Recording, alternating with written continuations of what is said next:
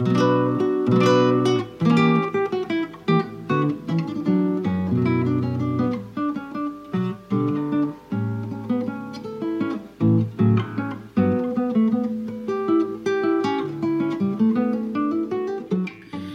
herzlich willkommen zu einer neuen Folge von den Bohrleuten. Ich bin heute einmal mehr alleine hier unterwegs, habe mir allerdings eine Gästin besorgt, die wunderbar zum heutigen aktuellen Thema passt. Äh, mein Name ist Maria Tiede. Ich bin 37 Jahre alt, Mutter von äh, drei Kindern äh, und lebe im schönen Tübingen und bin dort auch Vorsitzende des Gesamtelternbeirats der Kitas. Bin außerdem noch in der Landeselternvertretung und beruflich bin ich selbstständig als Kommunikations- und Rhetoriktrainerin. Ich bin so glücklich, dass ich mal nicht der einzige Schwabe hier im Podcast bin. Muss ich mich nicht ganz so für meinen Akzent schämen wie sonst. Äh, wobei es bei dir ja auch sehr, äh, sehr überschaubar ist. Äh, Genau, äh, vielen Dank, äh, dass du dich bereit erklärt hast, äh, hier mitzumachen. Wir wollen heute mal äh, quasi ein Thema etwas näher untersuchen, das hier im Podcast schon öfters so am Rande Thema war, äh, was wir allerdings heute in den Mittelpunkt stellen wollen, und das ist äh, die Betreuungssituation beziehungsweise Kinderbetreuung ganz generell. Ich habe in den Titel von dem Podcast schon das Wort die Betreuungskatastrophe eingebaut.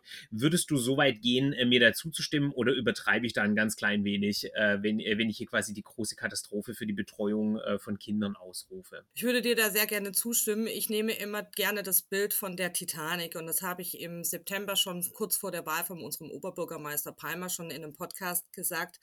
Und zwar ist es so, dass wir alle im Kitasystem auf der Titanic stehen und es gibt vier Kapitäne oder drei Kapitäne und jeder schiebt sich immer gegenseitig die Schuld zu. Aber wir sehen, dass wir auf den Eisberg zufahren und keiner versucht irgendwie das Ruder rumzureißen, beziehungsweise der große Frachter ist einfach viel zu langsam, als dass er nicht gegen den Eisberg fahren könnte. Und das ist ja jetzt gerade in Tübingen passiert. Zumindest mal kratzen wir jetzt gerade an dem Eisberg und wir werden wir haben die Vermutung, dass es in Zukunft noch schlimmer werden wird, als es jetzt schon ist. Magst du mal kurz für diejenigen, die in der Tübinger Lokalpolitik nicht ganz so drin stecken, äh, skizzieren, äh, wie sieht denn der Eisberg konkret aus? Und äh, vielleicht auch als Anschlussfrage direkt, wie sehr lässt sich das verallgemeinern, die Tübinger Situation auf das gesamte äh, Land? Ja, die Tübinger Situation ist wie folgt. Es gab eine Beschlussvorlage, die kam im Dezember am 15.12. raus und die sollte im Kulturausschuss für Bildung und Soziales äh, besprochen werden. Und da stand dann ganz konkret drinne, dass massiv die Öffnungszeiten gekürzt werden. Also beispielsweise sollten von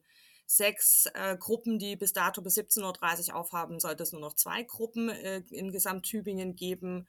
Dann sollten es nur noch acht bis neun Einrichtungen geben, die bis 16.30 Uhr aufhaben und der Rest war quasi dann bis 14.30 Uhr oder 13.15 Uhr. Dann sollten die zugemacht werden. Und das ist gar nicht so unerheblich, wenn wir uns das einmal anschauen. Ich mache mal kurz einen Vergleich. Und zwar wurden ähm, von vorher 20 Gruppen, die bis 13.15 Uhr aufhaben, die wurden erhöht auf 50 Gruppen, also 30 Gruppen mehr. Können wir mal kurz ein Rechenbeispiel machen. 30 Gruppen äh, mehr heißt ungefähr 20 Kinder pro Gruppe.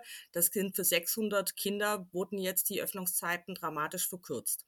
Und dann nochmal den Vergleich zu ziehen, äh, wir haben 4400 äh, Kinder in äh, Tübingen, die in den Kitas sind. 2900 werden davon in städtischen Einrichtungen betreut. Und da sind äh, über 400 Kinder, ist dann schon eine sehr, sehr hohe Masse einfach an Kindern, die das betrifft, die Öffnungszeiten. Das zur ersten Frage. Die zweite Frage war ja danach, ähm, wie sieht es denn in anderen Städten aus, vor allem in Baden-Württemberg, wenn wir einmal dabei bleiben. Ähm, wir wissen, dass wir in Tübingen eine relativ hohe Betreuungsquote haben, vor allem im Ganztagesbereich. Darauf waren wir eigentlich auch immer sehr, sehr stolz. Ähm, das haben andere Kommunen äh, so zum Teil nicht. Wir wissen aber, dass es in anderen Kommunen jetzt ähnliche Bewegungen gibt. Also die werden eher aber schleichend eingeführt. Also, dass man eher stillschweigend von 17.30 Uhr auf 16.30 Uhr runtergeht oder sich 14.30 Uhr Öffnungszeiten institutionalisieren, das heißt einfach mal so verfestigen, weil man kein Personal mehr hat. Wir wissen auch, dass Offenburg zum Beispiel ähm, jetzt ein Modell einführt ähm, mit den Maltesern, weil die genau das gleiche Problem haben wie in Tübingen. Also wir sehen, in Baden-Württemberg haben wir überall diese Probleme und auf Bundesebene wissen wir auch, dass es auch in anderen Bundesländern die gleichen Probleme gibt. Und das Problem ist einfach der Fachkräftemangel bei den Erzieherinnen und dem pädagogischen Fachpersonal. Das wissen wir aber auch nicht erst seit gestern, das wissen wir, also ich weiß es seit acht Jahren, äh, weil ich deswegen mal in den Gesamtelternbeirat eingetreten bin. Ja, wird aber halt äh, leider zu wenig thematisiert.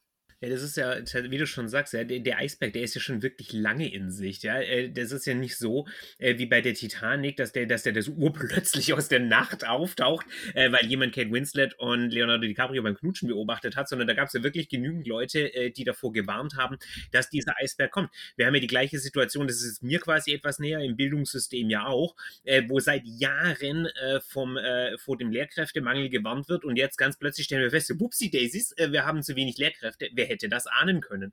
Ich habe dieses Interview gelesen, äh, was du in der Zeit äh, zusammen mit deinem Kollegen und dann dem äh, Boris Palmer ge gegeben hast, wo, wo du ihn ja auch dafür kritisiert hast, im Endeffekt, dass, dass da quasi langfristig nicht dran gearbeitet wurde, ja, weil er ja durchaus zu Recht darauf verweist, dass er als Oberbürgermeister jetzt in der aktuellen Notsituation wenig tun kann. Aber äh, da wäre ja quasi davor äh, schon, schon der Raum gewesen.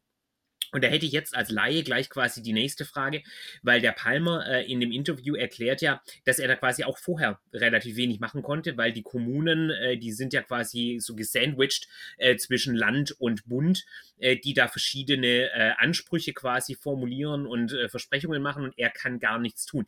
Wie zutreffend ist es eigentlich? Also wie sind in dieser Betreuungssituation eigentlich die Zuständigkeiten verteilt? Auf wen müsste ich wütend sein? Weil ich weiß das als Elternteil gar gar nicht wirklich. Ne? Normalerweise bin ich auch äh, so ganz diffus auf die Kita und oder die Kommune stinkig, äh, aber der Palmer sagt ja jetzt, ja, die können gar nichts dafür. Also wer ist es sozusagen? Weil ich habe so das dumpfe Gefühl, dass der Landtag und äh, der Bundestag das gleiche sagen würden. Es sind gar nicht wir. Tun sie tatsächlich auch. Also Kretschmann hat ja auch ähm, eine Stellungnahme gemacht, eine ganz kurze in der Stuttgarter, äh, in den Stuttgarter Nachrichten zu diesem Thema, so von wegen, er könne sich die Erzieherinnen ja auch nicht backen und das sei ein Problem der Kommunen. So, um das Ganze mal ein bisschen aufzudröseln, ist es natürlich richtig, ähm, dass der Bundestag bzw. die Bundesebene hat, hat eben den Rechtsanspruch auf Kita-Plätze gesetzlich verankert im SGB VIII. So, das ist erstmal Fakt. Und da waren natürlich die Länder und die Kommunen gefragt, diese Kita-Plätze auch herzustellen. Und dann gab es einen massiven Ausbau an Kita-Plätzen, auch in Tübingen gab es das. Ähm, das war dann aber so, dass die Einrichtungen zum Teil einfach leer blieben, weil das Personal einfach gefehlt hat. So, dies, ähm, und dann jetzt vielleicht nochmal anders als bei den Schulen ähm, ist das Kultusministerium nicht direkt zuständig für die Kitas. Die machen zwar die Finanzierungen für die Kitas, also dass die Kommunen eben diese Kita-Plätze einrichten können und sie machen gewisse Rahmenbedingungen, wie zum Beispiel die Kita-VO zu, zu, Corona, also die Corona-Verordnung, wer darf in die Kitas rein, ähm, wie ist es mit den Testungen und so weiter und so fort. Also die machen quasi die Rahmenbedingungen. Und der Palmer hat ja den Brief geschrieben aufgrund dieser Rahmenbedingungen, dieser Verordnungen, wo er eben sagt, ab September laufen diese Verordnungen vom Land aus sodass dann zwei zusätzliche äh, Zusatzkräfte zu, auf eine Fachkraft kommen müssen. Das heißt, man braucht dann drei Leute, äh, um die Kinder eben betreuen zu können.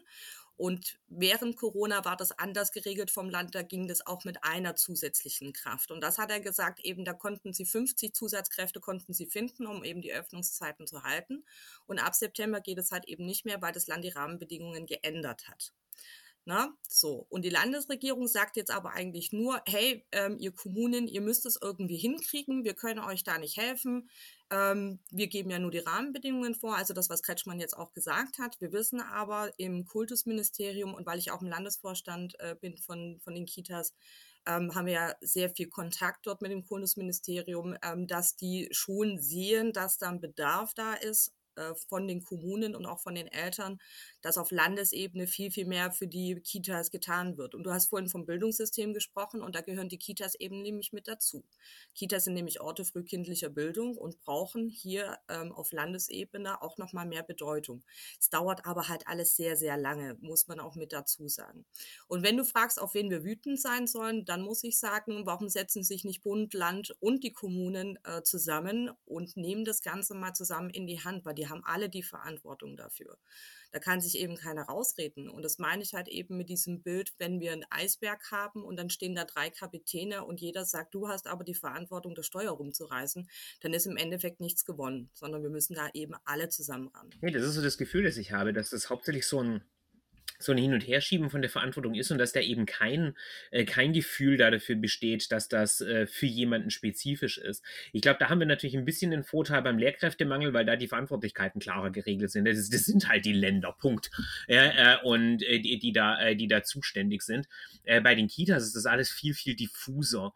Und korrigiere mich auch hier, wenn ich falsch liege, aber ich habe so das Gefühl, äh, dass bei Kitas generell noch als zusätzliches Problem hinzukommt, dass die, dass quasi die allgemeinen Bilder wesentlich diffuser sind, äh, als es zum Beispiel bei den Schulen der Fall ist. Äh. Ich, ich habe das Gefühl, in der Bevölkerung und in der Politik besteht ein viel, viel klareres Bild davon, was Schule ist, was Schule leisten soll und wie das Ganze funktioniert, egal wie fehlgeleitet es manchmal auch sein mag. Ja? Ähm, aber es besteht zumindest ein relativ klares Bild, äh, auch von dem Berufsprofil und so weiter. Während das bei den Kitas scheint mir das gar nicht so der Fall zu sein. Ne? Da rangieren ja die Bilder von so dieser klassischen 80er Jahre Idylle, wo die Kinder dann irgendwie so von 8.30 Uhr bis 12 Uhr von der, ähm, äh, von der Mama, die eigentlich gar nicht arbeitet, da dann hingebracht werden, damit die da ein bisschen spielen können. Und da sind da dann so diese etwas älteren Damen, äh, die da dann quasi noch nebenher äh, sich, was weiß ich, den Lebensabend versüßen, indem sie lieb mit den Kindern spielen. Und dann hat man eben diese Ganztageseinrichtung quasi am ganz anderen Ende die äh, eine Latte von, äh, von Aufgaben zu bewältigen haben. Ja, du hast ja schon frühkindliche Bildung angesprochen. Äh, sobald wir dann was der Palmer ja im Interview auch anspricht, ja dann Integrationsaufgaben, wenn das, äh, wenn das für Leute mit Migrationshintergrund läuft. Also wo ein, äh, ein unglaublicher Wulst an Qualifikationen gefordert wird von diesem Betreuungspersonal, äh, das, äh, was ja schon wirklich deutlichst über Betreuung rausgeht. Ähm, und wo, glaube ich, auch gar nicht bekannt ist, sozusagen, was sind da eigentlich konkret die Anforderungen auch an das Berufsprofil sozusagen? Also wenn, wenn wir sagen, wir suchen Fachkräfte für den Kita-Mangel, sozusagen, wen suchen wir da eigentlich? Ja? Äh, also suchen wir quasi eine, eine freundliche Oma, äh, die, äh, die so einen Vormittag oder zwei in der Woche Zeit hat, mit Kindern zu spielen? Oder suchen wir hochqualifizierte Leute, die sich mit frühkindlicher Pädagogik auskennen und die was, was auch immer tun äh, in diesem Job äh, und woher kriegen wir die sozusagen. Ich habe das Gefühl, da, da, laufen wirklich ganz, ganz diffuse Anforderungen und, äh, und Bilder zusammen, die dann auch nicht eben helfen, neue Leute dafür zu finden, weil sich äh, möglicherweise ganz viele auch nicht angesprochen haben. Das stimmt, da gebe ich dir recht. Also ich glaube, es gibt tatsächlich den Wandel weg von, ähm, dass es ein Kaffeeklatsch mit Tanten und die gucken, dass die Kinder einigermaßen heile irgendwie den Vormittag überstehen. Ähm, aber der, der Wandel ist da. Es wird immer mehr auch auf der politischen Ebene Ebene anerkannt, dass es Orte frühkindlicher Bildung sind. Und natürlich brauchen wir da sehr gutes, qualifiziertes Personal in diesen Kitas, um diesen Anspruch auch eben erfüllen zu können. Ähm, es zeigt sich halt einfach auch in Studien, wenn wir dort äh, in den Kitas gute Bildungsarbeit machen, äh, dann kommen die auch besser zum Beispiel im Schulsystem an. Und dann kommt es nicht mehr unbedingt darauf an, aus welchem Elternhaus du kommst, sondern es kommt darauf an, dass du gute frühkindliche Bildung in den Kitas bekommen hast, was für deinen weiteren Lebensweg einfach entscheidend ist. Ne? So. Und wen suchen wir da eigentlich? Also da gibt es ja verschiedene Kampagnen, auch von der äh, baden-württembergischen Regierung gibt es ähm, eine kleine Mini-Kampagne würde ich die jetzt mal sehen. Ich habe mir die angeschaut und da werden äh, Videos gezeigt von Menschen, die im Kitasystem arbeiten. Und der häufigste Satz, der dort immer fällt, ist, ja, das ist so vielfältig. Und ich habe mich immer gefragt, was heißt denn eigentlich Vielfalt? Ja, es ist für mich auch äh, kein Begriff, äh, den ich irgendwie greifen kann. Und ich habe dann eben ähm, eine Erzieherin gefragt, die ich über Jahre schon kenne und mit der ich sehr, sehr gut befreundet bin, habe gefragt, was heißt das denn eigentlich? Und sie sagt, naja, ähm, das ist so vielfältig heißt einfach, du kannst heute einfach dein, dein Malen, äh, deine Mallust quasi ausleben mit den Kindern und äh, morgen kannst du mit denen basteln oder du machst halt einfach das, worauf du gerade Lust hast. Also wenn du jetzt trommeln willst, trommelst du. Wenn du rausgehen willst in den Wald, dann machst du halt eben das. Ähm, oder wenn du mit denen ähm, mit Holz arbeiten möchtest, dann machst du eben das. Und das heißt diese Vielfältigkeit. Und das Problem, was wir halt jahrelang quasi übersehen haben, was die Qualifikation in den Kitas angeht, ist, ähm, da kommen ja ganz viele äh, verschiedene Kinder einfach zusammen auf einen Raum. Und die Kinder, die haben zum Teil auch Haushalte, die wahnsinnig belastend sind. Also wenn da Eltern zum Beispiel im Hintergrund sind, die Suchterkrankungen haben, die Depressionen haben, wo es äh, pflegende Angehörige gibt zum Beispiel, wo ähm, auch die Geschwister gepflegt werden müssen, solche Sachen. Auch diese Kinder kommen in die Kita rein oder halt eben ähm, Kinder aus, aus Kriegsgebieten. Äh, das hatten wir 2015 massiv mit den äh, syrischen Flüchtlingskindern, die auch in die Schulen und in die Kitas reingekommen gekommen sind. Und ich weiß, aus dem Schulsystem gab es ja damals Fortbildungen für diese ähm, geflüchteten Kinder. Das gab es im Kitasystem nicht so richtig, weil niemand sich wirklich dafür verantwortlich gefühlt hat, auch diese, äh, das pädagogische Fachpersonal in dieser Beziehung zu schulen. So, und das ist wirklich problematisch, dass es da keine Parallelstrukturen wie bei den Schulen gibt. Ähm, zum Beispiel Sozialarbeiter, Schulsozialarbeiter, Schulpsychologen, das gibt es ja für die Kitas alles gar nicht. Und das macht das Feld äh, wirklich spannungsreich, äh, wo man eine hohe Qualifikation einfach haben muss an bestimmten Punkten, um eben diese ganze Melange an Kindern ähm, aufzufangen. Na? Und wir müssen auch sehen, der Anspruch an Bildung hat sich verändert. Also wir sind weg von diesem Bild, dass Kinder jetzt funktionieren müssen, die müssen jetzt hören und wenn sie nicht hören, dann gibt es halt dementsprechende Konsequenzen. Davon sind wir weggekommen hin zu, was brauchen eigentlich die Kinder? Also das finde ich übrigens wunderbar, dass wir jetzt die Kinder wirklich in den, ins Zentrum der Bildung stellen und fragen, was sind denn die Bedarfe der Kinder? Aber das beansprucht natürlich ein ganz anderes pädagogisches Arbeiten, als das früher mal der Fall war. Und da müssen wir einfach ähm, auch gemeinsam mit den Eltern zusammenarbeiten, ähm, damit eben das weiter bestehen bleibt. Und wenn du mich fragst, wen brauchen wir denn eigentlich in den Kitas, dann kann ich dir ganz klar sagen, wir brauchen da Leute drin, die Lust haben, Zukunft zu gestalten, äh, die Lust haben, mit Kindern zu spielen und die zu begleiten und auch den Sinn da drin sehen, ähm, solche Menschen zu begleiten. Und ich sehe das jedes jedes Mal, also ich habe ja drei Kinder, zwei sind schon aus der Kita raus. Äh, bei beiden, wo sie aus der Kita rausgegangen sind, gab es ja immer dieses schöne Abschlussfest.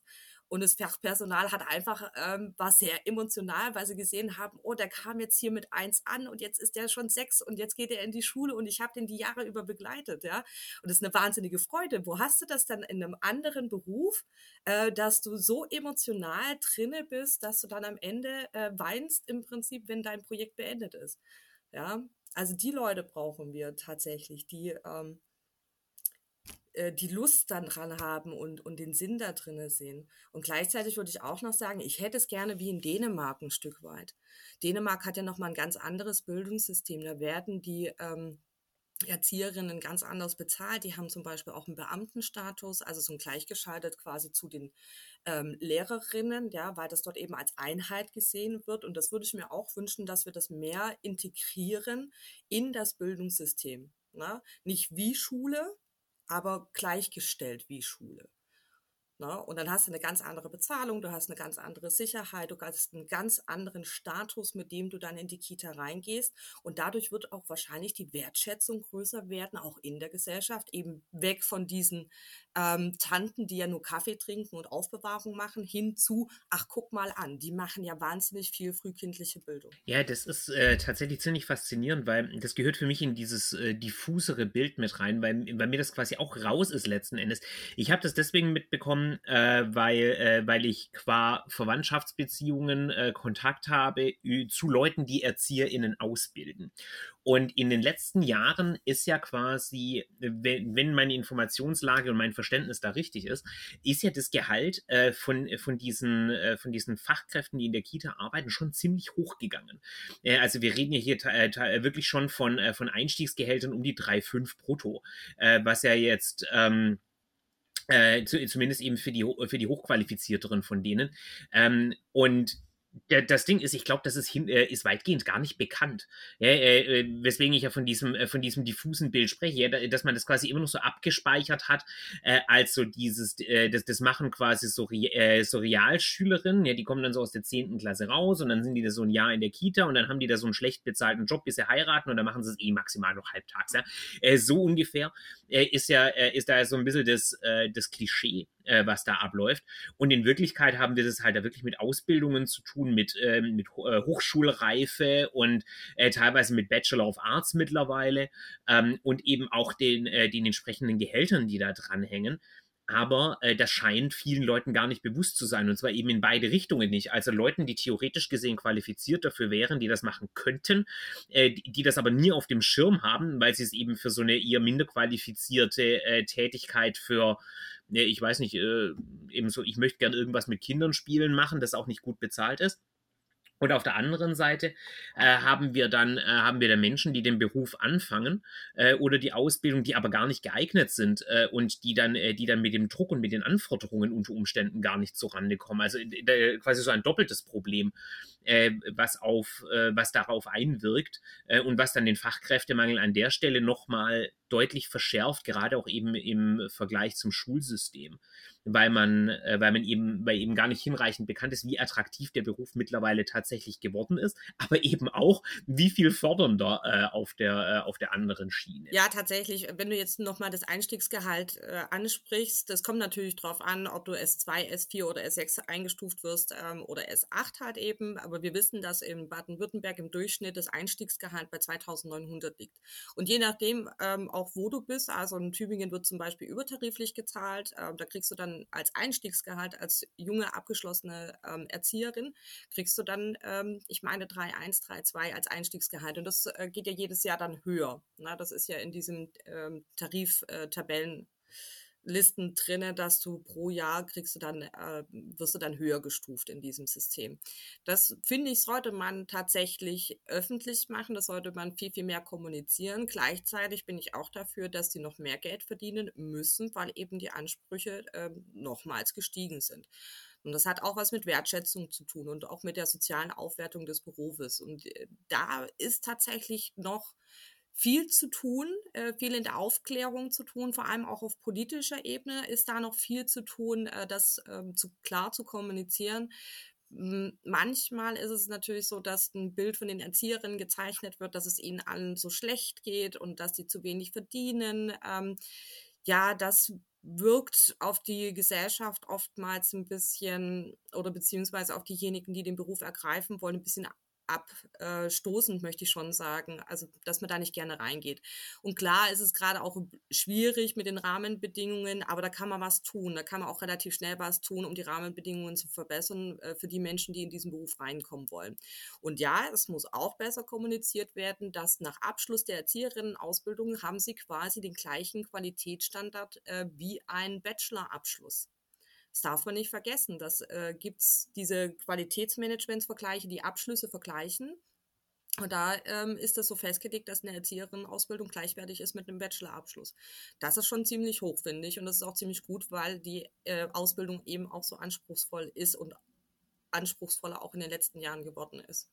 Und das nächste, was man mit dazu sagen muss, äh, ja, auch Sozialarbeiterinnen können da rein, auch Menschen, die Erziehungswissenschaften ähm, studiert haben, auch die können in diesem Bereich arbeiten und sind auch gerne gesehen, weil sie nochmal andere Perspektiven mit reinbringen. Ich glaube aber auch da können wir nochmal einen anderen Schritt gehen und sagen, wir können viel, viel mehr Menschen ähm, in die Kita mit reinbringen, sei es zum Beispiel Theaterpädagogen oder Sportpädagogen, Musikpädagogen und daraus multiprofessionelle Teams machen. So ist zumindest mal die Bezeichnung, die wir in Baden-Württemberg und auch bundesweit verwenden ähm, dass wir schauen, dass Kitas jetzt nicht nur Orte sind, wo ähm, nur Erzieherinnen drin sind, sondern dass man das tatsächlich auch ausweiten kann auf andere Professionen. Weil dann haben wir viel, viel groß, größere Möglichkeiten, auch die Kinder in ihrem Lebensweg ähm, zu stärken und zu bilden.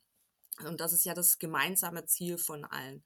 Das fände ich auch nochmal ähm, eine Überlegung wert. Da muss aber tatsächlich die Politik mitspielen. Also da muss auch die Landesregierung sagen, ähm, okay, wir ändern jetzt quasi die Gesetzeslage, wer in die Kitas rein darf und wer nicht. Beziehungsweise in der Praxis ist es ja schon so, dass auch der Koch oder die Köchin oder die Hauswirtschaftskraft oder auch die, ähm, diejenigen, die die Kitas putzen, eigentlich mit integriert werden in die Kita. Also die sind ja da nicht außen vor, sondern die machen da ja schon in diesem Kita-Betrieb mit. Ich weiß das aus meiner Kita, da gibt es den Gärtner, den Herr Burti, der kommt regelmäßig und äh, der macht dann den Garten in der Kita und die Kinder kennen den und der macht auch viel mit den Kindern zusammen und erklärt, was er da jetzt macht. Und der ist Teil des Kita-Teams. Ja, das ist, das ist tatsächlich echt cool. Ich weiß es gar nicht. Die Kita-Zeit von unseren Kindern ist schon wieder ein bisschen länger her, äh, muss ich sagen. Mein Sohn ist ja in der fünften Klasse, meine Tochter in der zweiten. Äh, deswegen, ich weiß gerade gar nicht mehr, ob die die Leute da kannten. Äh, die haben das Essen ja auch geliefert bekommen und so. Ich glaube, da, da, da wurden Potenziale liegen gelassen, denke ich, was das anbelangt. aber wir haben ja noch, glaube ich, hier ein weiteres äh, Thema, was nämlich die, die Ganztagesgeschichte anbelangt. Weil im Gegensatz zur Schule äh, ist ja bei den Kitas äh, quasi eine viel fluidere äh, Ankommens-Weggehzeit, äh, so quasi diese Kernbetreuungszeit versus das Zeug äh, am Anfang gegenüber dem am Ende. Ich könnte mir vorstellen, dass es das auch noch ziemlich schwierig macht, da irgendwelche Konzepte äh, zu entwickeln, die da, äh, die da tragfähig sind, wenn ich gar nicht weiß, wie lange die Kinder jeden Tag eigentlich tatsächlich da sind, sozusagen. Ne? Bei, bei, der Schule weiß ich, da gibt es einen Stundenplan und der wird eingehalten sozusagen. bei, den, bei den Kindergartenkindern ist das ja alles viel flexibler äh, im guten wie im schlechten Sinne. Täusche ich mich da oder ähm, ist, äh, ist es in Wirklichkeit gar kein so großes Problem? Ich würde mal sagen, das ist vielleicht ein bisschen ein Stück weit auch von Kita zu Kita unterschiedlich. Also bei denjenigen Kitas, wo du für kurze oder wo du äh, keinen Ganztag hast, äh, bis 13.15 Uhr oder bis 14.30 Uhr hast du diese äh, Fluktuation jetzt nicht so großartig. Ähm, wobei man sagen muss, ähm, in Tübingen ist es Thema gewesen, dass die Kitas nicht um 7.30 Uhr aufmachen sollen, sondern erst um 8.30 Uhr, weil die meisten Eltern, ja, ja, weil die meisten, äh, oder weil es halt viele Eltern gab, äh, die gesagt haben, ja, ich fange erst um 9 Uhr an zu arbeiten, aber dann halt bis 16.30 Uhr, ähm, um da meine Kinder abzuholen. Es hat vielleicht auch ein bisschen was damit zu tun, dass wir eine Universitätsstadt sind, dass Vorlesungen wahrscheinlich eher nicht so gerne um 8 Uhr morgens gemacht werden. Ähm, kann man jetzt so nicht sagen. Ja, ähm, ist, ist aber tatsächlich eine, äh, eine schwierige Situation für viele Kitas zu sagen, ähm, wir wissen, wer wann wo wie kommt. Das ist im Gegensatz zur Schule gibt es ja keine Kita-Pflicht. Das heißt, du musst deine Kinder ja nicht bringen und dann kannst du auch mal sagen, heute habe ich frei, heute lasse ich mein Kind zu Hause ähm, und, und mach was mit dem aber die festen Zeiten sind schon da. Also ist, du kannst nicht einfach so um 10.30 Uhr mit deinem Kind in die Kita reinkommen, sondern es gibt halt eben diese Struktur. Du kannst äh, vor 8.30 Uhr kommen, dann bis 9 ist dann Frühstück, da darfst du dein Kind nicht bringen. Und um 9.30 Uhr ähm, ist dann auch wieder die Bringzeit zu Ende. Ähm, das gibt es schon, diese, diese Fenster, wo du bringen darfst und wo du abholen darfst. Was ähm, natürlich einfacher wäre. Also wenn wir jetzt nochmal auf die verkürzten Öffnungszeiten zurückkommen, war ja unser Vorschlag auch tatsächlich zu sagen, wir fra fragen nach den Bedarfen der Eltern. Wann braucht ihr denn eigentlich diese Ganztagsbetreuung? Es gibt ja zum Beispiel diese Modelle, ähm, wo montags, dienstags, mittwochs Vollzeit gearbeitet wird, dafür aber donnerstags und freitags nur Halbzeit oder gar nicht. Oder wo nur dienstags und donnerstags die Nachmittage gebraucht werden. Du musst aber quasi den ganzen Platz beanspruchen ähm, weil du sonst eben die Nachmittage nicht betreut bekommst in einer anderen Kita. Und das ist natürlich ein Problem, wo wir sagen, wenn wir zum Beispiel ein Platzsharing anbieten, ähm, das heißt, äh, zwei Elternteile teilen sich die Nachmittage, äh, und können es auch mit ihrem Arbeitgeber äh, dementsprechend abstimmen. Dann haben wir im Endeffekt nur noch ein Kind angemeldet für die Nachmittagsbetreuung anstatt zwei Kinder. Und das würde das Personal natürlich nochmal weiter entlasten. Und ja, das ist ein großer Verwaltungsakt, aber wir wissen, dass es in anderen Kommunen genauso gemacht worden ist. Und wir wissen auch, ähm, dass es noch andere Betreuungsformate gibt, also andere Systeme gibt, wo die Bedarfe der Eltern tatsächlich abgefragt werden. Das macht bei uns zum Beispiel ein freier Träger, der Kokon, die haben ein System etabliert, ähm, wo sie genau wissen, wenn sie einen Personalmangel haben, dann ist Gruppe A dran und beim nächsten Mal ist Gruppe B dran. Ne? So, und das nach Wochentagen zum Beispiel gestaffelt. Und äh, da finde ich, da kann man noch mal viel rauskitzeln, wenn man die Öffnungszeiten halten möchte, muss man aber den politischen oder den verwaltungstechnischen Willen haben, das dann auch mal anzugehen und umzusetzen. Wo du gerade wieder mal über andere Kommunen sprichst, wäre es denn grundsätzlich sinnvoll, das in irgendeiner Art und Weise zu vereinheitlichen, wie das beim Schulsystem auch ist? Also würde quasi so eine Art Landeskita-Gesetz, äh, wo der ganze Kram einfach auf Landesebene irgendwie durchgeplant wird, Sinn machen? Oder ist es schon besser, dass das bei den Kommunen liegt? Das ist jetzt eine große Frage. Also was ich finde, was auf Landesebene auf jeden Fall gemacht werden sollte, ist ein Qualitätsstandardsgesetz. Ja, also die Qualitäten in den Kitas sind jetzt gerade aktuell in Baden-Württemberg noch so wahnsinnig unterschiedlich. Von den Gebühren wollen wir gar nicht erst anfangen. Ja, ähm, dass es da durchaus Sinn macht, dass die Landesregierung sagt, okay, wir legen den Standards in den Kitas fest und das soll dann so und so aussehen. Das macht Sinn. Worauf wir aber immer stolz sein können in den Kitas, ist tatsächlich, dass wir so eine Vielfalt von Trägern haben. Und das ist auch ein Wunsch der Eltern, nämlich die Wunsch- und Wahlfreiheit. Wo möchte ich denn mein Kind überhaupt in die Kita reintun? Also hat die Kita ein Sportkonzept? Hat es, äh, ist es vielleicht ein kirchlicher Träger? Ähm, ist es ein, ein Träger von der AWO zum Beispiel, wo ich äh, vielleicht auch Mitarbeiterin bin und das gerne unterstütze?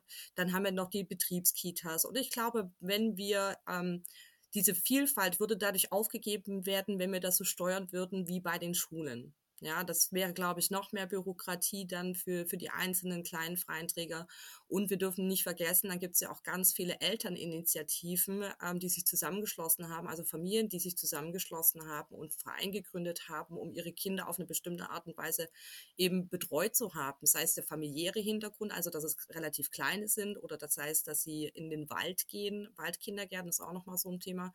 Ich glaube, mit so einem landesweiten ähm, Gesetz würde da viel verloren gehen, was die Vielfalt angeht. Und das fände ich relativ schade.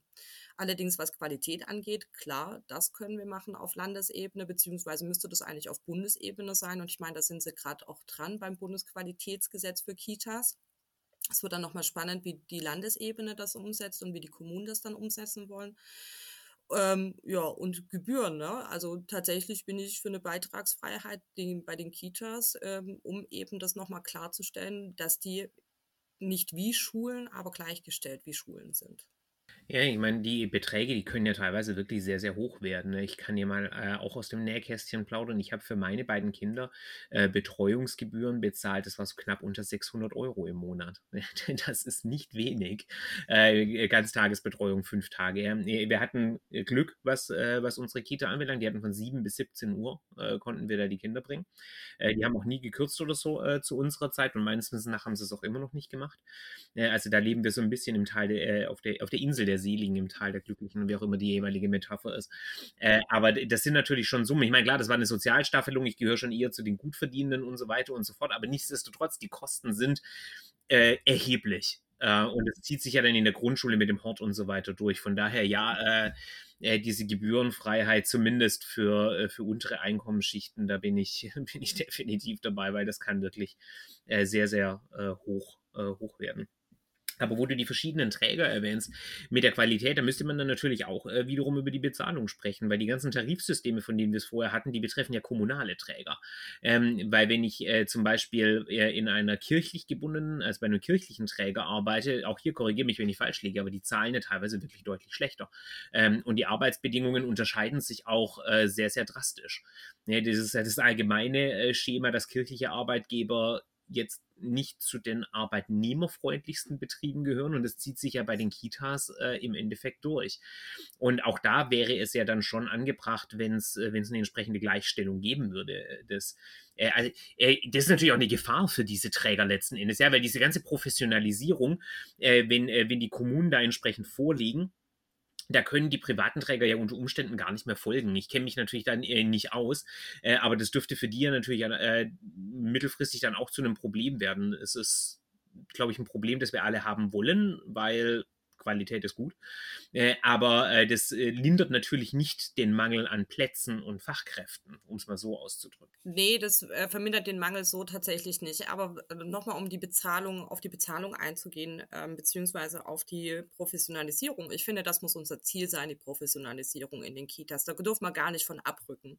Und wenn wir dann sagen, dass dann andere Träger eventuell Probleme bekommen könnten, sicherlich hast du da recht, ähm, wenn die dann dementsprechend auch bezahlen müssen, was die ähm, was äh, vom Tarif verlangt wird. Aber die, also die zahlen ja äh, tariflich die, die Löhne, die da gemacht werden. Aber wenn das jetzt noch höher geht, müssen die natürlich mehr Geld dann auch da in die Hand nehmen. Aber da muss ich auch sagen, die freien Träger, die werden ja auch finanziert. Ne? Also auch von der Kommune werden die finanziert und die Kommune wird vom Land finanziert. Ähm, und dann muss man halt sagen, okay, da muss halt das Land mehr Geld äh, den Kommunen geben, zum Beispiel für den Ausbau von Kitas, also von neuen Kita-Gebäuden. Das ist ähm, nämlich immer noch so, dass es zum Teil die Kommunen selber zahlen müssen mit hohen Beträgen. Also so ein Kinderhaus kann locker nochmal 600.000 Euro kosten.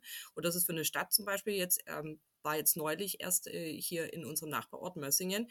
Das ist natürlich heftig für die ähm, Gemeinde, ähm, so viel Geld für ein Kinderhaus hinzulegen. Und wenn da das Land sagt, nee, wir finanzieren euch eure ganzen Kinderhäuser und wir geben euch mehr Geld für eure Personalkosten, sehe ich da keine Schwierigkeit, wenn wir da auch mehr bezahlen sollen. Dann muss halt an anderer Stelle eventuell mehr Geld ähm, weggenommen werden. Das ist klar. Ähm, sicherlich ist das immer so ein, so ein Kampf um die Finanzen. Ähm, wir haben aber immer noch nicht, glaube ich, die Eindrücklichkeit klar gemacht, dass jeder Euro, der in eine Kita reinfließt, in 15 bis 20 Jahren 14 Euro rausbringt. Ja, also es ist besser als jedes Aktiendepot oder Hedgefonds, was ich so kenne. Ähm, das ist einfach eine Investition in die Zukunft, die sich auch ähm, relativ schnell bemerkbar macht äh, und dann Leute in die Gesellschaft lässt, die gut gebildet sind, die gute soziale Kompetenzen von Anfang an mitbringen und die bringen ja dann auch wieder Mehrwert für die Gesellschaft und für die Wirtschaft. Das darf man halt einfach so nicht vergessen. Aber da müssen wir halt jetzt investieren jetzt in die Bildung investieren und eben nicht in den Ausbau von Autobahnen, möchte ich jetzt mal sagen. Ja, ich will da nicht unbedingt in Konkurrenz mit irgendjemandem treten, aber dann sage ich lieber, dann lass doch eine Autobahn weg und dafür ähm, bilden wir neue Erzieherinnen aus, neue PIAs ähm, und, und äh, stecken das restliche Geld in die Zukunft unseres Landes. Ja, das ist ein äh, unglaubliches politisches Problem. Das betrifft ja die Schulen genauso. Das äh, ist sehr schwer zu ko äh, kommunizieren, ist sehr schwer zu quantifizieren. Und diejenigen, die keine Kinder haben, entweder nicht mehr in dem Alter oder noch nicht, äh, haben üblicherweise keinerlei Interesse, äh, da irgendwas zu tun. Ja, das ist ja, ist eine Riesenthematik. Da bist du ja im Endeffekt jetzt ein bisschen eine Ausnahme, weil du nur noch ein Kind im System hast und dich trotzdem noch voll engagierst. Aber du hast ja von mir vorher auch schon gehört, ich bin da jetzt schon komplett raus. Ja, für mich sind die Kitas eine, ein abgeschlossener Teil meiner eigenen Existenz, mit dem werde ich mich voraussichtlich vielleicht mal wieder peripher befassen müssen, wenn meine Kinder Kinder haben äh, und dann kriege ich denen ihr Gemeckere mit. Aber äh, äh, ansonsten ist für mich Kitas durch, ja. Äh, und ich denke, das betrifft viele Leute und das macht es natürlich zu einer politisch super, super schwierigen äh, Geschichte. Aber ich stimme dir völlig zu bei allem, was du sagst. Ja, Professionalisierung, äh, super wichtig, da reden wir auch schon seit keine Ahnung wie lange drüber. und genauso dass es, äh, dass es besser kommuniziert werden muss äh, und dass das eben auch so ein gutes Investment ist. Ich wollte letztlich nur darauf hinweisen, dass da quasi zwei Ziele aktuell gegeneinander laufen, weil halt die Professionalisierung und der Fachkräftemangel, äh, die, die tun sich gegenseitig keinen Gefallen. Ja, also könnte man da quasi hin zum Kunst einstellen äh, und würde die Ansprüche so weit wie möglich runterschrauben, würde das natürlich bei dem ähm, da kann man schon gar nicht mehr von Fachkräftemangel, da kann man eigentlich nur noch den Kräftemangel äh, sprechen sozusagen. Da würde das dann natürlich helfen, aber auf der anderen Seite würde das die Aufgabe der Professionalisierung und der frühkindlichen Bildung und so weiter komplett kaputt machen. Und diese Quadratur des Kreises macht es natürlich zu einer noch schwierigeren politischen Aufgabe, mal abgesehen von der Tatsache eben, dass das so die, äh, das übliche Klientel, was in Gemeinderäten Entscheidungen trifft, dann eben am Popes vorbeigeht, äh, um es mal sozusagen im, im Gegensatz zum Autobahnausbau, wo sich jeder sofort mit seinem Porsche in neu gewonnener Freiheit über die Autobahn brettern sieht. Ne, das ist zwar bedauerlich, aber die, äh, die politischen Prioritäten und einfach das Feeling da dafür, wie, wie man die Leute da berühren kann, politisch gesehen, das liegt dann natürlich, ähm, liegt dann natürlich problematisch. Ich würde an der Stelle auch äh, quasi mal von diesem institutionellen äh, Thematik wegleiten und ganz naiv äh, die Frage raushauen, ja, warum brauchen wir denn überhaupt diese professionellen Kitas und diese Ganztagsbetreuung? Können die Kinder denn nicht daheim bleiben? Das ging doch früher auch. Und da wäre ich jetzt quasi gespannt, äh, was da, ich sehe dich lachen, ja, was ist da äh, sozusagen ähm, deine Haltung dazu? Wo liegt hier das Problem? Warum haben wir eigentlich überhaupt äh, diese wahnsinnig gestiegenen Ansprüche in den letzten, ich würde so sagen, so grob 20 Jahren, äh, dass, dass sich da das Bild ähm, und das Anforderungsprofil von den Kitas so massiv geändert hat, ist das eine gute Sache und äh, wie müssen wir das einordnen? Ja, also ähm, ich finde es gut, dass es sich geändert hat, ähm, weil wir können uns vorstellen, früher war Rohrstock und Peitsche ähm, das Mittel der Wahl, um irgendwie seine Ruhe zu haben, um Kinder zu erziehen. Und das ist natürlich fatal, so eine Erziehungsmethoden ähm, irgendwie noch in Anbetracht zu ziehen. Sondern hier geht es wirklich darum, es gibt neue Forschungsergebnisse. Wir wissen, ähm, dass, dass gute soziale Kompetenzen in frühen Jahren ausgebildet werden. Wir wissen, wie wichtig das ist, die Kinder in ihren haptischen, ähm, motorischen Entwicklungen ähm, zu begleiten. Und Gott sei Dank wissen wir halt auch eben aus der Wissenschaft, dass es eben diese Begleitungsprozesse gibt bei den Kindern. Also Kinder sind mittlerweile viel, viel besser erforscht und Bildung ist viel, viel besser erforscht, frühkindliche Bildung, als es noch vor 20, 30, 40 Jahren der Fall war.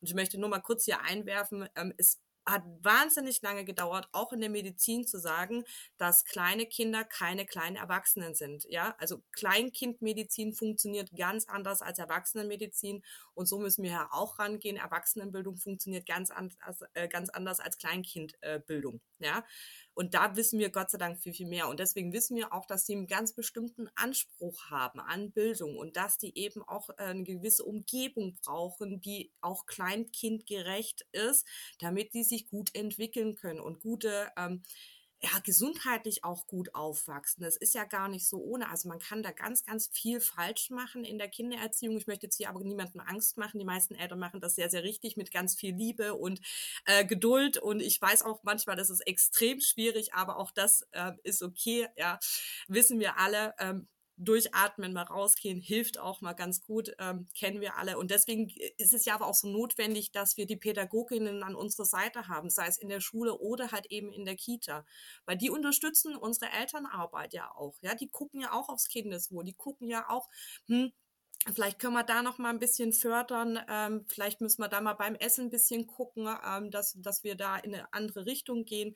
Ähm, vielleicht ist äh, das Sportangebot für dieses Kind noch mal ganz gut oder vielleicht muss das Kind auch mal zur Ergotherapie oder zur Logopädin, ähm, weil eben die Pädagogen noch mal einen ganz anderen Blick äh, auf, auf unsere Kinder haben. Und das ist so wertvoll einfach, diese Zusammenarbeit zwischen, zwischen Eltern und Pädagogen eben zum Wohl des Kindes.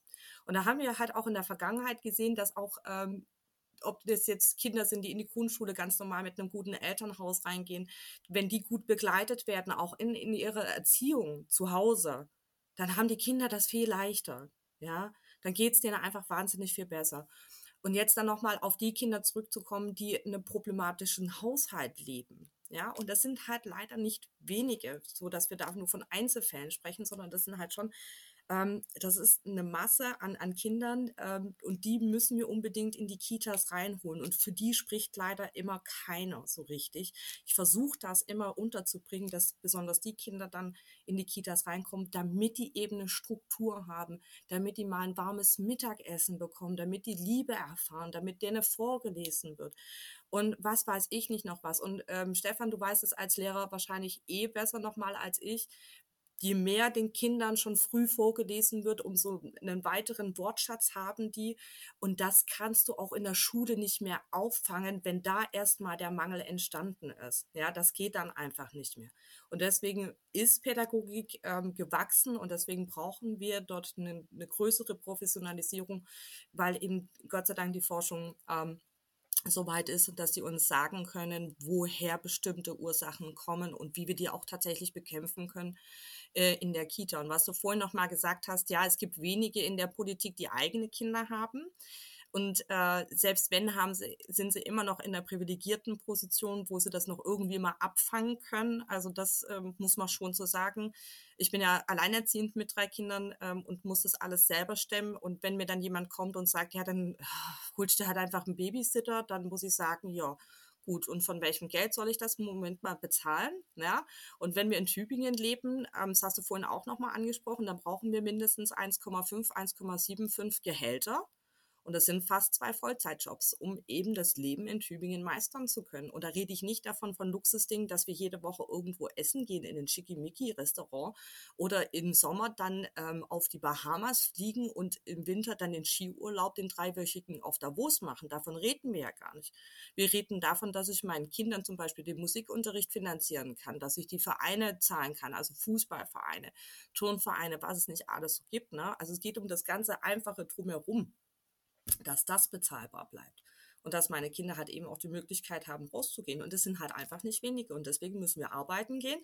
Und ja, ähm, das ist ein Bedarf, den vor allem Familien haben, ähm, der einfach übersehen wird. Und dann sage ich dir noch mal eins, es liegt auch ein bisschen daran, weil äh, wir haben vielleicht ein oder zwei Kinder, manchmal auch drei. Und du hast vorhin selber gesagt, dann sind wir ja sehr schnell wieder aus diesem Kita-System eigentlich raus. Also ich weiß nicht, wie lange das bei dir gedauert hat, aber so maximal acht Jahre warst du wahrscheinlich so drinne. Fünf Jahre, noch weniger. Du zählst noch, ja. Wenn du dann, äh, du bist ja erstmal im Kita-System drinne, das erste Jahr, ähm, im zweiten Jahr überlegst du dir vielleicht nochmal Elternbeirat zu werden, im dritten Jahr machst du das vielleicht und im vierten Jahr hörst du das erste Mal davon, dass es überhaupt einen Gesamtelternbeirat gibt. Dann gehst du im fünften Jahr erstmal zu dieser Sitzung dann hin und dann erfährst du, ah, okay, was machen die da? Und im sechsten steigst du dann ein in die Vorstandssitzung und dann brauchst du noch drei Jahre, um die Beziehungen aufzubauen. Dann sind aber deine Kinder schon längst aus der Kita raus. So, das heißt, wir müssen als Gesamtelternbeiräte oder als Elternbeiräte eigentlich ganz ähm, massiv auch um äh, das Wissensmanagement, was wir jetzt uns erarbeitet haben oder was ich mir erarbeitet habe in acht Jahren Vorstandssitzung, müssen wir an die kommenden Generationen weiter ähm, wir müssen das denen beibringen, wir müssen das denen erzählen und die müssen auch sehr, sehr viel selber machen. Also als Vorsitzende ist es bei mir jetzt tatsächlich so, ich habe eine Stellvertretung, die hat jetzt gerade ihr Baby bekommen und ich lasse die sehr, sehr viel auch selber machen, weil sie ihre Erfahrungen auch selber machen muss. Sie muss die Kontakte zu den äh, Gemeinderäten ähm, knüpfen. Sie muss mit denen reden. Sie muss sich in dieses politische Geschehen ein Stück weit auch erstmal einarbeiten. Und ich weiß, wenn ich dann gehe, dann habe ich wenigstens eine Stellvertretung hinterlassen, die sich schon sehr, sehr viel Wissen aufgebaut hat. Ja, und mit dem Wissen kann man dann eben auch äh, in, auf die politische Ebene gehen und mit denen dort reden. Aber wenn du dich damit nicht auskennst, wenn du da keine Erfahrung hast, dann bist du da relativ schnell aufgeschmissen. Ähm, und dann erzählen sie dir irgendwie was von wegen, ja, das geht rechtlich nicht. Ja, wenn du mit irgendeinem Vorschlag kommst, dann sagen sie, es geht rechtlich nicht, dann kann ich sagen, doch, es geht rechtlich, weil ich weiß, Walderstadt zum Beispiel, also Vernetzung ist auch nochmal sehr wichtig, Walderstadt macht das schon. So.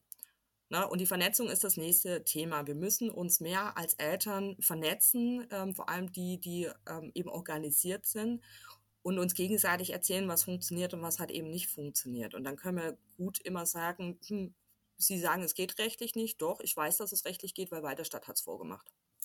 So. Und das brauchen wir, dieses Wissen. Ja, diese Institutionenkunde, diese, dieses Wissen quasi, dieses Fachwissen, da spielen die einen natürlich auch ziemlich leicht an die Wand.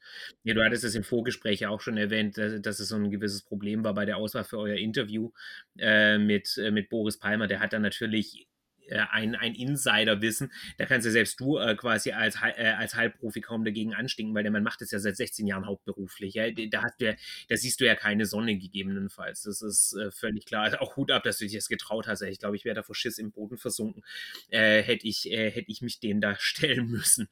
Ähm, war ja nicht das erste Mal, dass ich mich ihm habe stellen müssen. Wir sind schon öfters mal äh, aneinander geraten, aber das meine ich eben so von wegen, ich habe halt halt die Erfahrung, weil ich ähm, auch ein Stück weit äh, in, ins kalte Wasser geworfen worden bin, um, äh, ja, ich kann mich noch das, an das erste Erlebnis mit Boris äh, Palmer erinnern, da saß ich das erste Mal in dem Trägertreffen drin. Also Trägertreffen entscheidet bei uns auf kommunaler Ebene, wann die Schließtage zum Beispiel sind in Tübingen von den Kitas. Also solche banalen Sachen, nicht banal, aber solche Sachen besprechen wir da. Und dann kam der da rein als Oberbürgermeister und ich kleines Lichtchen saß da dran ähm, als Elternteil und dann hat er gesagt, naja, so, also wir brauchen mehr Kita-Gruppen ähm, deswegen müssen wir überall die Öffnungszeiten reduzieren, damit wir das Personal in die neue Kita-Gruppen reinbringen, weil wir haben kein Personal. Und da ist mir erstmal die Kinnlade runtergefallen, weil ich gesagt habe, ja, du kannst doch den anderen Eltern jetzt nicht einfach ihre Betreuungsplätze wegnehmen. Also die haben sich ja darauf verlassen und darauf beworben und da ist ja auch der Bedarf da für diese längeren Betreuungszeiten. So, und dann sitzt er erstmal da wie so, ähm, wie ein bisschen der Hase vor der Schlange und der, Boris Palmer ist ja auch eine Erscheinung, muss man ja auch schon sagen. Der hat ja auch ähm, also der kann auch äh, gut reden und steht dann auch gut da. Äh, und ich weiß noch, dass ich ihn dann angeguckt habe und mich erstmal gar nicht getraut habe, irgendwas zu sagen, bis ich dann so wütend geworden bin, dass ich gesagt habe, das funktioniert doch so nicht, wie Sie das hier sagen. Das geht doch nicht. Ja, und das war meine erste Begegnung und die werde ich, äh, glaube ich, ewig in Erinnerung behalten. Ähm, ja, aber das ist schon noch mal ein Stück, sich äh, da auch gewissen Leuten entgegenzustellen, wo man weiß, die sind seit 16 Jahren in diesem politischen System drin, die haben äh, die machen das hauptamtlich. Wir machen das ja auch alles nur ehrenamtlich. Das betone ich auch immer wieder. Ich mache das hier neben Haushalt, äh, Kinderbildung, Betreuung, Förderung, äh, Selbstständigkeit und so weiter und so fort. Mache ich das hier alles noch nebenbei. Ähm, und krieg's eben nicht bezahlt. Äh, das ist auch nochmal so ein Punkt der Finanzierung von dieser ehrenamtlichen Arbeit. Und er macht das seit 16 Jahren und ist da in diesem Thema drinne ähm, und ich habe jedes Mal wieder Angst oder ich muss mich jedes Mal wieder neu darauf einstellen, dass der mit einer Information um die Ecke kommt, die ich halt eben nicht habe, weil die Verwaltung das nicht rausgibt. Ja, aus verschiedenen Gründen. Ne? Also nicht, dass die irgendwie böswillig wären, sondern vielleicht haben wir nicht danach gefragt, vielleicht ähm, ist es aus datenschutzrechtlichen Gründen ähm, nicht erlaubt, solche Informationen rauszugeben und so weiter und so fort. Aber da musst du dich jedes Mal drauf einstellen. Und deswegen meine ich, wir brauchen da wahnsinnig viel Erfahrung mit diesem politischen Geschäft. Ja, total. Ich habe es übrigens nachgezählt. Acht Jahre äh, sind es bei mir, was ich Erfahrung habe im Kindergartensystem. Ich musste bloß im Kopf das Ganze durch, äh, durchgehen. Ja, äh, aber du, du, hast jetzt so viele wichtige Themen angesprochen. Ich will jetzt noch mal eins quasi rausgreifen, was diese, äh, diese ganze Vernetzungs- und sonstige Geschichte ist, ähm, um eben mit diesem Raum ausfallen. Ich glaube, das ist auch ein, ich höre mich jetzt so an äh, wie quasi der, äh, der Opa auf der Parkbank, aber das ist natürlich auch so ein bisschen ein Problem äh, von unserer modernen Gesellschaft, äh, dass, das, äh, dass das so atomisiert ist äh, und individualisiert, diese, ganze, diese ganze Kinderbetreuung und so weiter. weil die, ganz, die gesamte Last liegt halt bei den Eltern. Und das ist ein Thema, da kommen wir bestimmt auch gleich nochmal drauf. Wenn wir von den Eltern sprechen, dann meinen wir eigentlich meistens Mütter. und Kindeserziehung ist aber eigentlich eine gesamtgesellschaftliche Aufgabe. Und ich habe so das Gefühl, dass diese ganze Professionalisierung von Kitas und so weiter letzten Endes auch der Einsicht geschuldet ist, dass das halt die Möglichkeiten von Eltern übersteigt. Äh, dass einfach diese Vorstellung von äh, dieses Kind das wird schon laufen, ja. Wenn die Eltern damit ein bisschen Liebe hingehen und mit ein bisschen gesunden Menschenverstand, dann kriegt das Kind sozusagen alles, was es braucht. Und dem ist halt nicht so. Schon alleine, weil wir es meistens eben mittlerweile mit Doppelverdienerhaushalten zu tun haben äh, oder zu, zu, zumindest zu tun haben müssen, äh, wie du schon sagst, weil das gar nicht mehr anders finanziell äh, zu leisten ist. Äh, und dass eben ein viel größeres Bewusstsein entstehen müsste dafür, dass das, äh, dass das eben alles miteinander verbunden ist. Ja? Und äh, dass dann auch eine Zusammenarbeit Zusammenarbeit gibt und quasi eine viel größere, nicht nur Vernetzung der Eltern untereinander, sondern auch eine Verschränkung sozusagen, ja, von quasi den Kitas hin zu den Grundschulen, hin zu den weiterbildenden Schulen und so weiter. Die haben ja alle quasi überhaupt nichts miteinander zu tun. Das sind ja äh, völlig abgetrennte äh, und abgeschlossene Mikrokosmen. Wenn das Kind aus dem Kindergarten raus, ich meine, Kindergarten und Grundschule geht ja noch. Da gibt es ja noch diese Bezugslehrkräfte äh, und so weiter. Aber ganz krass ist es von der, äh, von der Grundschule in die weiterführende Schule. Das ist ja äh, quasi wie von, äh, von Mars auf Venus wechseln oder sowas. Die, da gibt es überhaupt keine oder so gut wie keine ernstzunehmende Kommunikation zwischen diesen Systemen. Äh, und da werden die Leute im Endeffekt nicht darauf vorbereitet, die werden, äh, die werden mit alleingelassen äh, weitgehend mit den Herausforderungen und generell sind Kinder quasi komplett Privatsache. Ähm, und das nicht nur, weil die Gesellschaft die Leute da damit allein lässt äh, auf der einen Seite, äh, sondern auch natürlich, weil viele Eltern das in Anführungszeichen so wollen. Ja, äh, man lässt sich ja unglaublich ungern in die Erziehung reinreden. Das ist ja so eines der totalen Konfliktthemen, äh, was das alles noch anstrengender macht. Äh, und ich bin da äh, ein ganz massiver Proponent äh, da davon, dass ich eben sage, nee, äh, die, die Erziehung ist eben eine Gemeinschaftsangelegenheit und da müssten wir eigentlich alle viel ähm, viel engagierter äh, darin sein, quasi auch, wenn das völlig fremde Kinder teilweise betrifft, äh, da dann quasi ähm, in Anführungszeichen mitzuhelfen. Ich habe keine Ahnung, wie das genau äh, aussehen kann, äh, aber ich weiß, dass das früher, klar, TM äh, sozusagen in der, in der glorreichen goldenen Zeit früher, äh, war das ja noch anders äh, wo, äh, wo man ja immer sagt, it takes a village ja, du brauch, äh, to raise a child. Ja, du brauchst dieses, äh, diese, diese gesamte Gemeinschaft. Und ich denke, die Professionalisierung läuft halt in die Richtung, äh, dass wir versuchen, genau das, was früher dann eben das, das sprichwörtliche Dorf gemacht hat, jetzt zu institutionalisieren äh, auf eine gewisse Art und Weise, weil wir in unserer Gesellschaft halt alles institutionalisieren, äh, im Guten wie im Schlechten. Ich denke in dem Fall tatsächlich zum Guten. Aber ähm,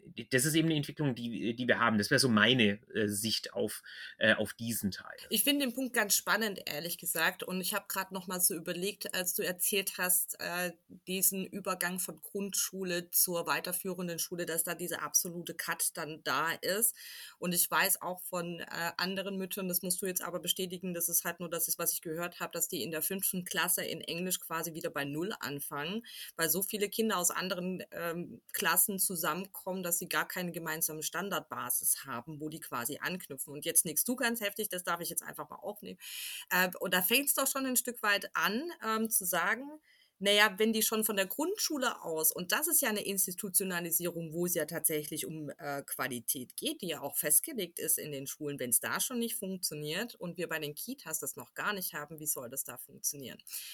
Also, aber ich finde den Gedanken, den du jetzt gerade hattest, finde ich sehr charmant von dieser Verschränkung von, also Mikrokosmen einzurichten, die sich tatsächlich nur um die Bildung kümmern. Und da nochmal das Beispiel Dänemark, da gibt es dann diese Orte, wo die weiterführenden Schulen zusammen sind, wo die Grundschulen zusammen sind und auch wo die Kitas zusammen sind.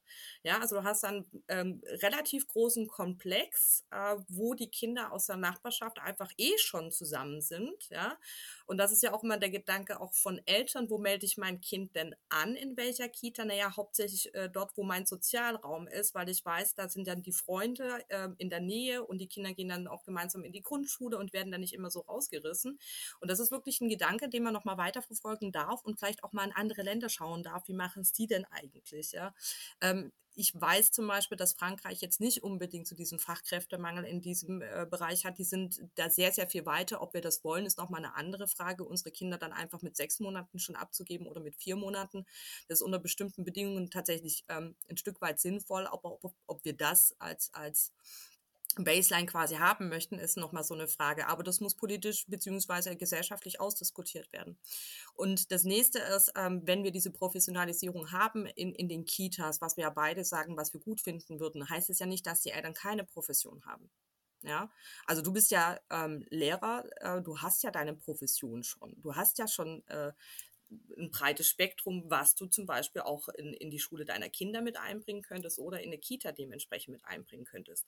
Ich bin Kommunikations- und Rhetoriktrainerin. Ähm, ich habe jetzt äh, der hoffentlich zukünftigen weiterführenden Schule meines Sohnes angeboten, dass ich für die 8-, 9 Klässler, die dann abgehen, ähm, eventuell ein Bewerbungstraining macht mit denen. Und ich glaube, das muss viel, viel mehr in die Gedanken reinkommen, dass es immer hier um eine Erziehungspartnerschaft geht. Also in der Kita steht sehr explizit drin, dass das pädagogische Fachpersonal und die Eltern eine ähm, Erziehungspartnerschaft haben. Das haben wir in der Grundschule relativ wenig und auf den weiterführenden Schulen fast gar nicht mehr, habe ich so das Gefühl, außer du bist bei einem freien Träger, wie jetzt ähm, bei uns die Freie Evangelische Schule oder die Waldorfschule. Keine, also ja, es sind halt einfach private Träger, wo Eltern sich, sich viel mehr ähm, einbringen können. Und ich glaube, das ist ein Weg, der nochmal ganz gut ist, auch die Eltern zu bewegen, ähm, mitzumachen. Ja, dass es ein gemeinschaftliches Projekt ist, ein gesamtgesellschaftliches Projekt ist und dass wir da viel, viel mehr Möglichkeiten haben, wenn wir das als solche erkennen. Und ob wir uns bei der Erziehung unserer Kinder reinreden lassen. Naja, deswegen gibt es ja ein Stück weit diese Wunsch- und Wahlfreiheit der Eltern. Also möchte ich mein Kind eher in einem kirchlichen Kindergarten aufwachsen lassen oder in einem Waldkindergarten. Das soll ja schon noch möglich sein. Da hast du bei den Schulen halt leider weniger ähm, Möglichkeiten, was ähm, eigentlich auch wiederum schade ist, was wir vorhin ja angesprochen haben, die Vielfalt der Träger bei den Kitas ähm, ermöglicht das dann halt eben, dass man eine Konzeption wählen kann, die einmal ähm, in die Erziehung passt.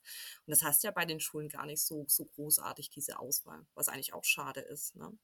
Aber mehr Zusammenarbeit untereinander ähm, und auch äh, die ältere Generation darf sich da auch gerne einbringen. Ich weiß äh, von einem äh, Papa zum Beispiel, ähm, dessen äh, Vater war beim Finanzamt ganz lange und der ist jetzt Lesepate in der Grundschule und ähm, hat da fünf Jungs äh, und die betüttelt der so ein bisschen. Ne? Die kommen auch äh, aus einer eher schwierigen Haushalt ne? und er betüttelt die jetzt in seinem Rentnerdasein äh, ein bisschen und ist da quasi so als Mentor da.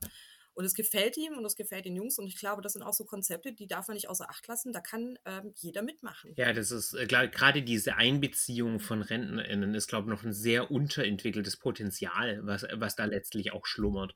Ja, quasi so in volkswirtschaftlichen Begriffen quasi einfach eine unersch äh, unerschlossene Ressource äh, letztlich, letztlich, die wir da haben äh, und wo noch, glaube ich, viel mehr gehen würde, äh, als das aktuell der Fall ist.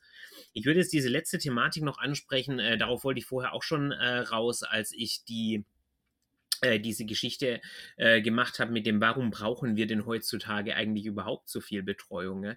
Äh, weil du hast ja darüber auch schon ge äh, getweetet äh, und ich denke, äh, wir liegen da relativ ähnlich in der Kritik, dass eben ganz viel von dieser Verantwortung, von dieser Last landet dann halt häufig doch bei den Müttern. äh, mhm. letzten Endes. Ja, wenn die, wenn die Kita ausfällt äh, und so weiter und so fort, äh, oder äh, wenn, wenn sie eben schon gar nicht die entsprechenden Zeiten anbietet, üblicherweise sind es dann, äh, sind es dann die Mütter, die das in irgendeiner Art und Weise auffangen müssen. Aus häufig individuell sehr nachvollziehbaren Gründen. Äh, die haben dann meistens den Job, wo das besser möglich ist, und die haben den Job, der schlechter bezahlt ist, weil das der Job ist, wo das besser möglich ist, äh, und so weiter und so fort.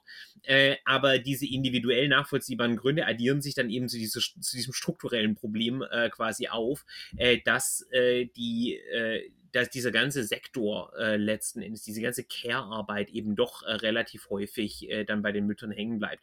Und von den Alleinerziehenden wollen wir, glaube ich, gar nicht anfangen. Ich meine, ihr habt ja eh quasi die Arschkarte am goldenen Band bei jedem Thema gezogen. Das ist ja, ähm, das kann man ja überhaupt nicht anders ausdrücken. Ja, äh, das, äh, da beneide ich euch überhaupt nicht drum.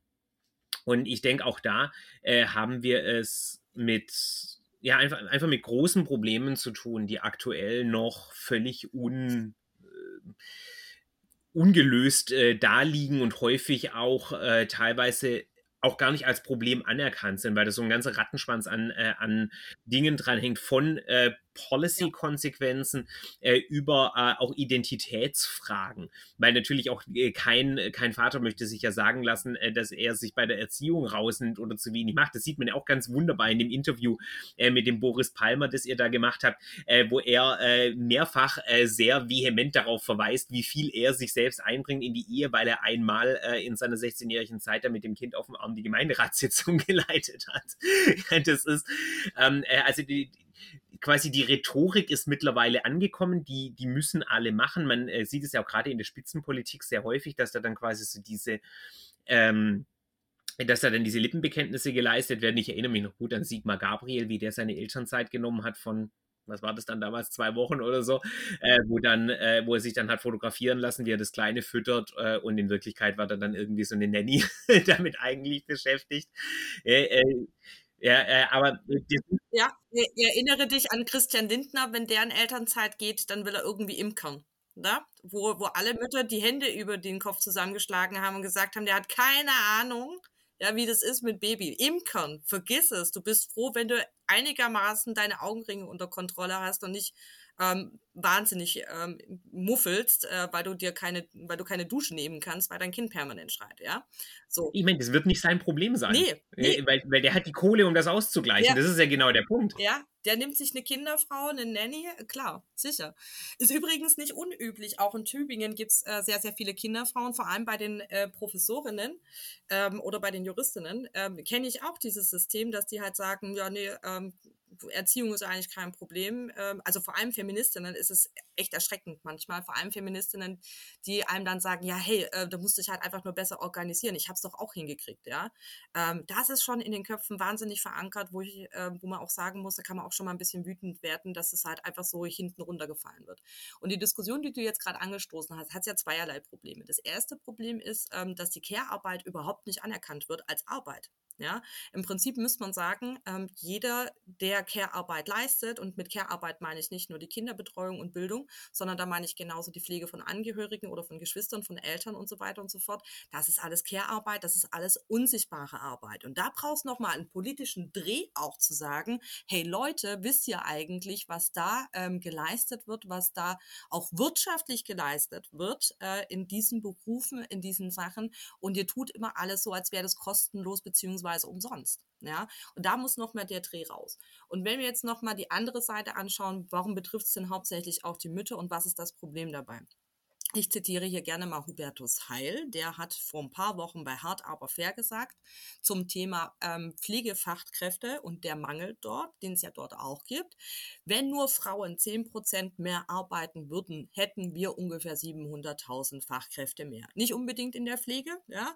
Ähm, und ich muss ehrlich gesagt wahnsinnig lachen, weil ich mir gedacht habe, na ja, klar, wenn wir Frauen, ähm, also vor allem wenn die Mütter, wir können gar nicht mehr zehn Prozent mehr arbeiten, weil es die Betreuung gar nicht hergibt. Ganz im Gegenteil, wir müssen jetzt unsere Arbeitszeiten reduzieren. Ja, also das verschärft tatsächlich nochmal in der Gesellschaft den äh, Fachkräftemangel, egal wo du hinguckst. Und ja, ähm, ich würde auch immer noch sagen, wir haben ein Stück weit das Problem, dass vor allem Frauen in diesen Care-Arbeiten ähm, arbeiten, also äh, sei es in der Pflege, ähm, sei es äh, im Krankenhaus als äh, Krankenschwester, sei es aber auch bei den, beim Netto an der Kasse, die dürfen wir auch nicht vergessen. Da sitzen ja auch häufig eben ähm, Frauen ähm, in diesen äh, Niedriglohnsektoren tatsächlich, die nicht ähm, weiterkommen in ihrer Karriere, aus welchen Gründen auch immer. Also Kind ist tatsächlich auch so ein äh, Karriereknick, den dann die meisten Frauen haben. Das wissen wir auch. Da gibt es Studien dazu, die das eindeutig belegen. Also Frauen sind eigentlich besser ausgebildet. Und dann kommt es zum ersten Kind und dann rutschen die, wie auch immer, wieder ganz schwupps äh, schnell in diese traditionalisierten Rollen hinein. So von wegen, sie bleiben ein Jahr lang zu Hause und erleben damit den Karriereknick. Und die Väter gehen halt weiter arbeiten, maximal zwei Wochen zu Hause. Wenn es hochkommt, sind es mal zwei Monate, wo sie zu Hause sind. Und die erleben das dann als Urlaub ja, oder die deklarieren das dann als Urlaub. Und warum machen Väter nicht ein Jahr lang die Elternzeit? Ja, weil sie sonst einen Karriereknick hätten.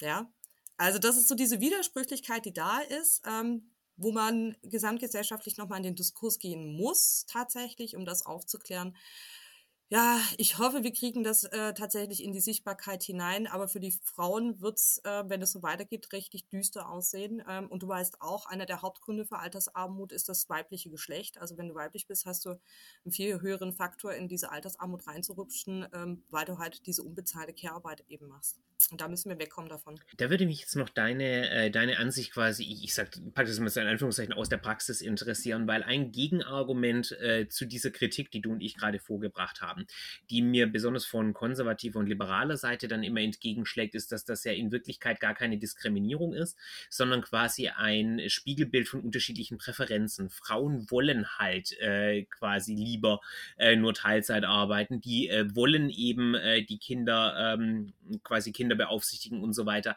Und es ist ja auch etwas, äh, das man immer wieder hört äh, von Frauen, die quasi äh, eben nur, in Anführungszeichen, nur in Teilzeit arbeiten, die sich äh, mehrere Jahre lang, äh, und wir reden ja teilweise schon für 10, 15 Jahre oder so, äh, die dann quasi kürzer treten, äh, um sich hauptsächlich um die Kinder und die Familie zu kümmern, dass es eben eine bewusste Entscheidung ist.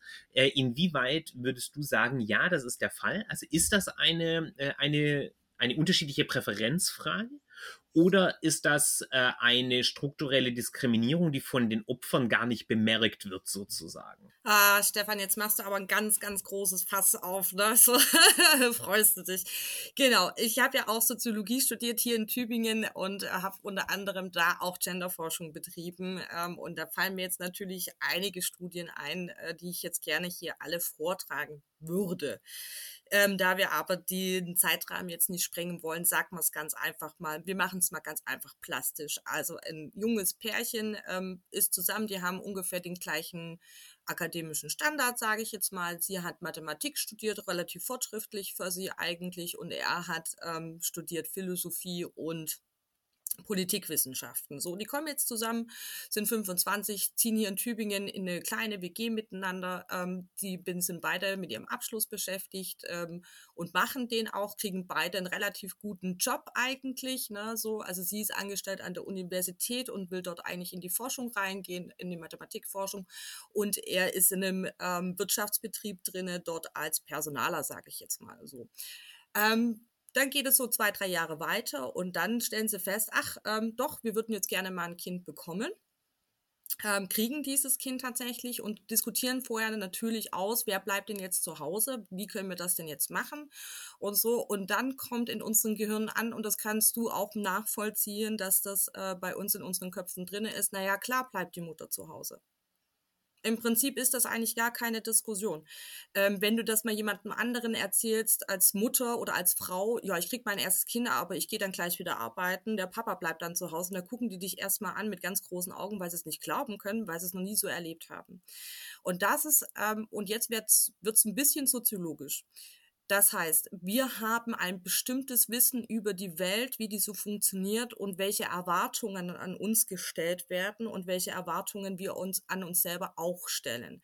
Und das hat unter anderem, was ich möchte jetzt mal einfach ne, benennen, äh, mit Werte- und Moralvorstellungen zu tun, die halt eben ähm, in unserem Kulturkreis, sage ich jetzt mal, vorherrschen Und an alle Soziologen da draußen, die jetzt gerade mal zuhören, ich versuche es mal in der Alltagssprache einfach zu erzählen, ohne die ganzen komplizierten Begrifflichkeiten zu verwenden. So, und gegen dieses Wissen, was quasi in unseren Köpfen drinne ist, sich dagegen anzustemmen, ist sehr kompliziert. Es bedarf sehr, sehr viel Arbeit und da muss man schon sich hinstellen und sagen, nee, das will ich so nicht machen. Und den meisten ist es gar nicht bewusst, dass es eventuell auch anders gehen könnte, weil sie gar keine Vorbilder dafür haben. Ne? Und wenn du dir nicht vorstellen kannst, dass etwas funktioniert, dann machst du es halt eben auch nicht, weil du es noch nie gesehen hast, dass es irgendwie auch anders funktionieren kann. Ja.